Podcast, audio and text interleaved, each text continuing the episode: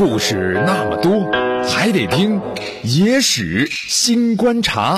各位好，欢迎收听野史新观察，我是王鹏。马上新的一年啊就要到来了，虽然说如今的年味儿有些淡了，但是有一点不变的，那就是吃。说起吃啊，不少人都很兴奋，因为过年对于许多吃货来说，那就是一年一度的私人定制。不过要在这里提醒大家的就是，凡事都要有一个度，要有节制，一旦过了就会出问题了。咱们就说吃吧啊。这原本呢是人的最基本的需求，但是当一些人过度的迷恋味觉享受的时候，那就有可能变成吃货，甚至是变态吃货。而今天我就要跟大家讲一讲历史上的几位极品的变态吃货。我们先来说一下古代春秋五霸排行第一的齐桓公。这一位啊，很能吃，而且很爱吃。巧合的是，当时的齐国出了一位举世无双的大厨，名字叫做易牙。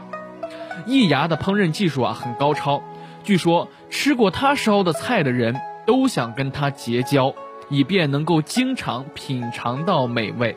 但是易牙呀是一个很有心机的人，他几乎把所有的厨艺和精力都给了齐桓公。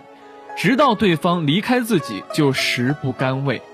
这齐桓公啊，喜欢尝鲜，但是美味也终有山穷水尽的时候。有一天，这齐桓公看着桌子上的菜，实在没有胃口了，很多菜呀都已经吃腻了，于是就问易牙：“你还能做出我没尝过的美食吗？”易牙不加思索地回答：“有。”于是呢，经过精心的谋划，易牙的新菜就出锅了。齐桓公觉得很好吃，就惊奇地问：“哎，这到底是什么肉啊？我吃起来可比这个烤乳猪可鲜嫩多了。”易牙立刻笑着回答：“这道菜的主料是我那尚在襁褓中的孩子。”我相信，如果是正常人，听到这里都会觉得恶心至极。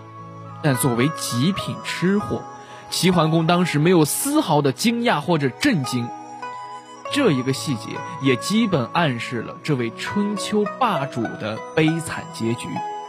管仲死后，厨师易牙当了宰相，但具有讽刺意味的是，吃货齐桓公最终是被饿死的。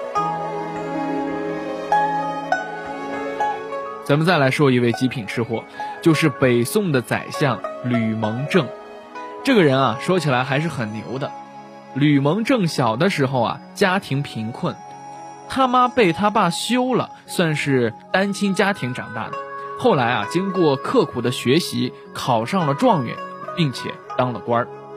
但是当了官的吕蒙正，生活上依然表现的比较朴素，但是在吃的方面。这哥们儿却是极尽奢侈，他有个特殊的癖好，就是爱吃鸡舌汤，而且每顿饭都要吃，没有鸡舌汤啊就食不甘味。因此，他们家的厨师杀鸡如麻，家里的鸡毛啊堆积如山。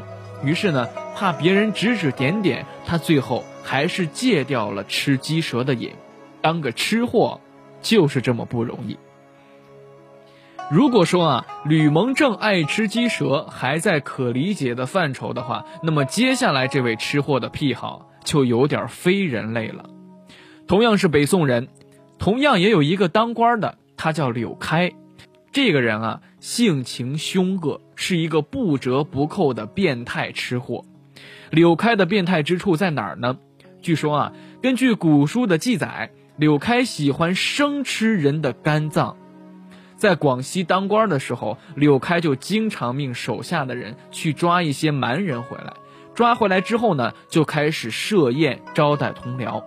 在宴席上，柳开让士兵直接割下蛮人的肝脏，用随身佩刀切着吃。下属的官员真的是没有一个不惊悚恐惧的，哎，甚至有一些人啊，都吓出汗来了。但是迫于柳开的淫威，也就只能跟着他吃了。柳开这种变态吃货，别说是在今天，就是在古代，那也是十恶不赦的。但是呢，什么样的环境就造就了什么样的人。柳开能在当时混得开啊，得益于当时的皇帝宋仁宗。柳开强娶其他官员的女儿被诉后，宋仁宗不仅不责罚柳开，还当众为他保媒，受害者真是欲哭无泪。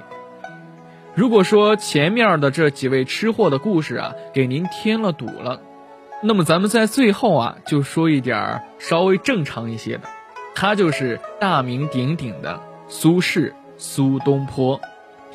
苏轼啊，是一个不折不扣的吃货，尤其是喜欢吃猪肉。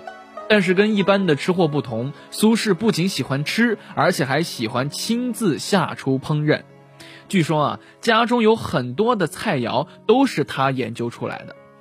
在当徐州知县时，黄河决口，苏轼就身先士卒，率领全城的百姓筑堤保城。后来老百姓杀猪抬肉去府上慰劳。苏轼推却不过，于是呢，就命厨房把这些猪肉全部做成红烧肉回赠给老百姓。这百姓们吃过之后啊，发现这苏轼府中做的红烧肉肥而不腻，实在是太好吃了。于是呢，民间很多人便开始效仿这种做法烹制红烧肉。苏轼呢，好东坡居士，所以这种红烧肉就是我们今天所熟知的东坡肉。除了东坡肉之外呢，跟吃货苏轼有关的还有名吃东坡饼等。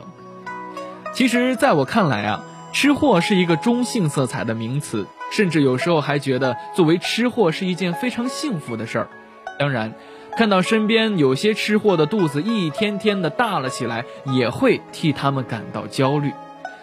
马上就要春节了，对于中国人来说，这是一个特殊的长假，在这个时候呢。可以大吃大喝，这些都是理所应当的。但是王鹏在这里也要提醒大家一下，做一个有节制的吃货是成为快乐的吃货的重要条件。